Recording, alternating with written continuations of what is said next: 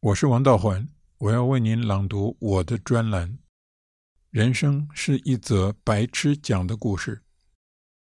一七二六年四月十六日入夜，虽福特赴威尔斯亲王府参与沙龙，那是伦敦社交界的盛会，名流云集。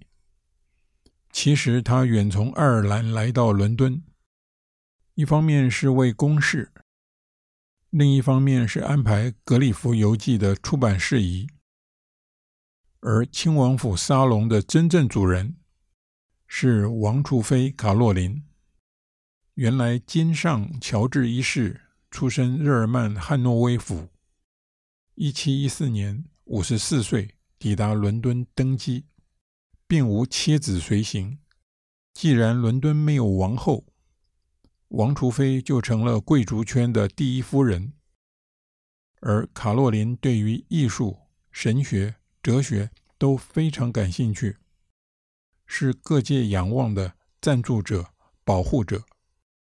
当世学者中，他与莱布尼兹最为亲近，因为莱布尼兹的后半生都在汉诺威府服务。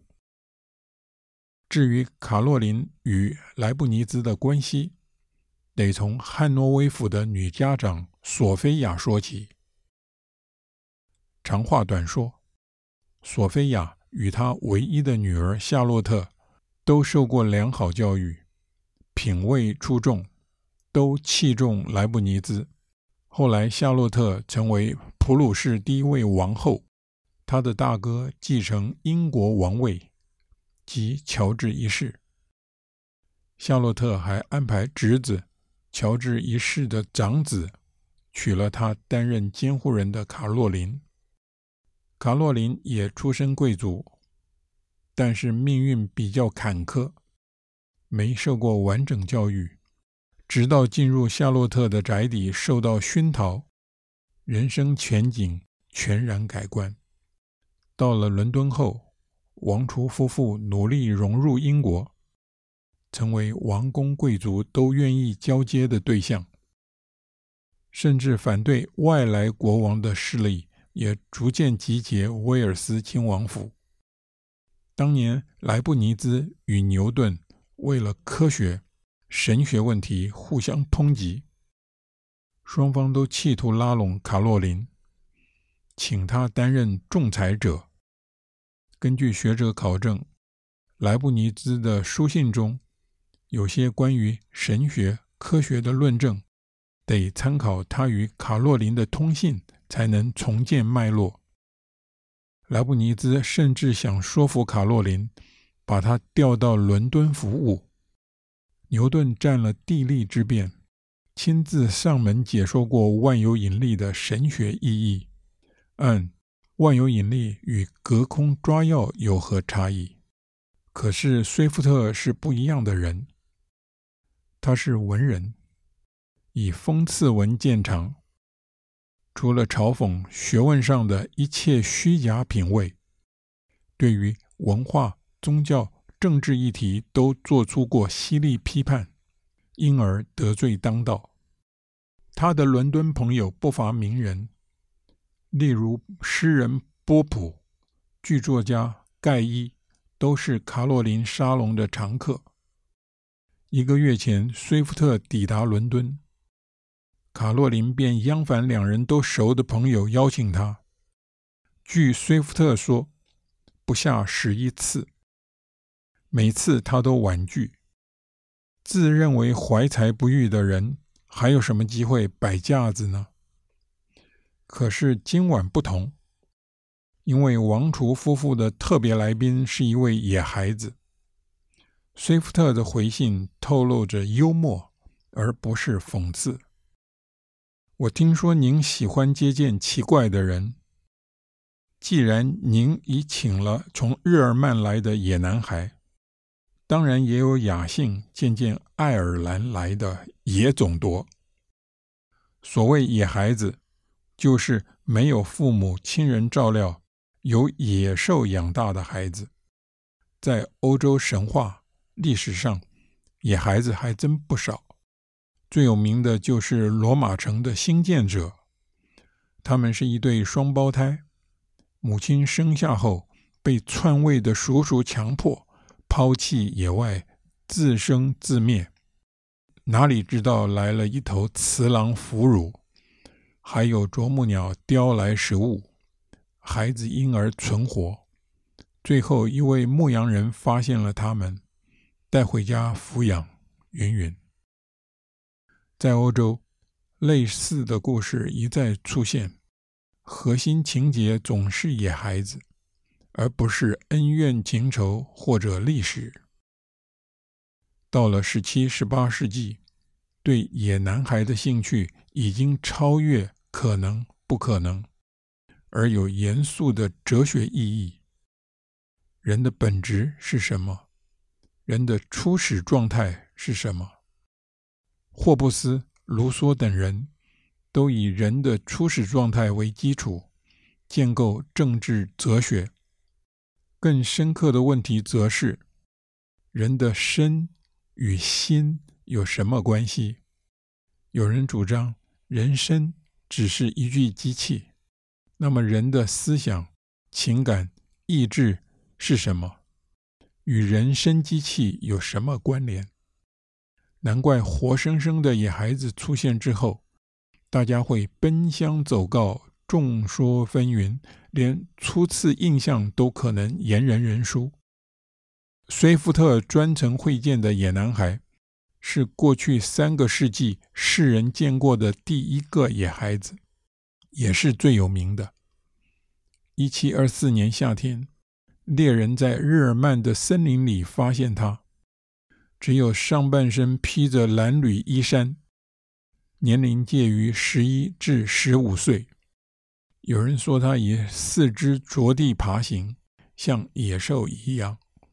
也有人说他与我们一样直立行走，他的嗅觉相当敏锐，可是随地大小便，不嫌混秽。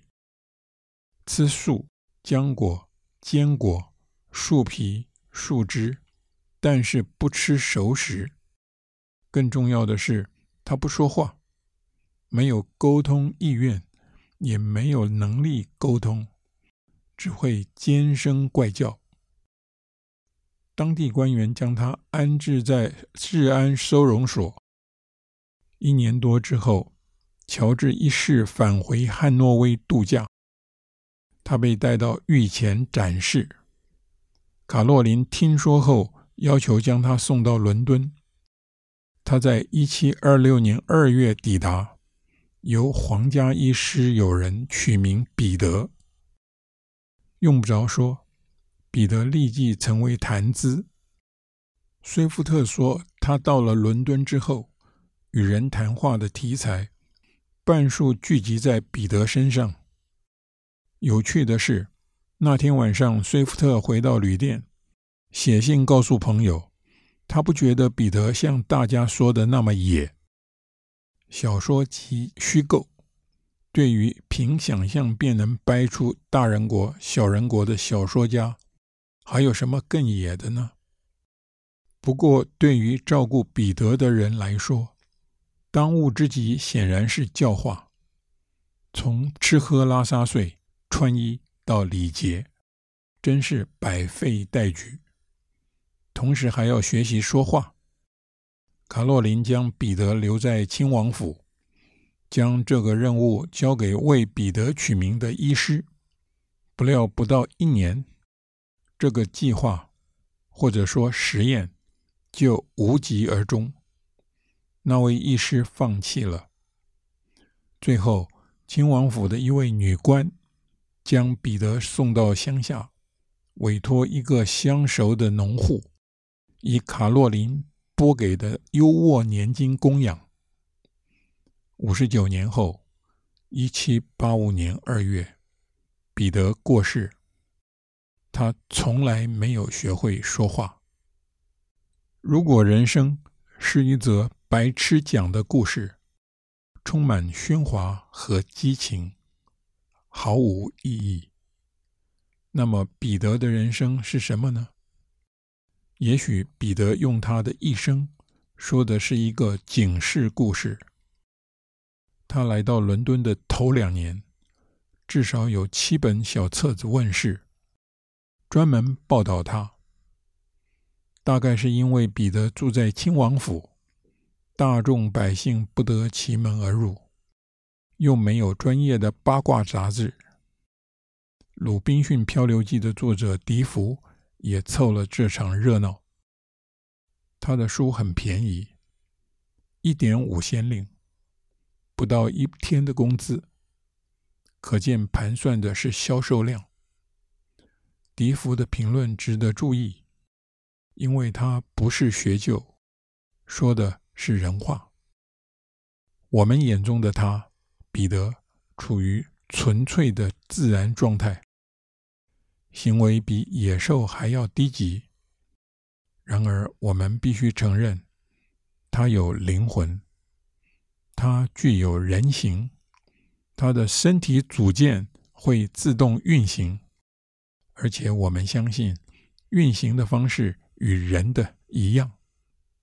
他的灵魂没有受过教化，一旦恢复，再加以改进。也许就能发挥正常功能，国王陛下就能让世人见识造物者走失的一个孩子，那是无异于造物的事工，是多大的荣耀啊！阅读这些三个世纪前的文字，不知怎地，脑子里亮起一盏灯，以命运青红灯的旋律伴奏。响起的却是小灯泡遇害的惨剧，不禁好奇彼得为什么没有变成毛克利。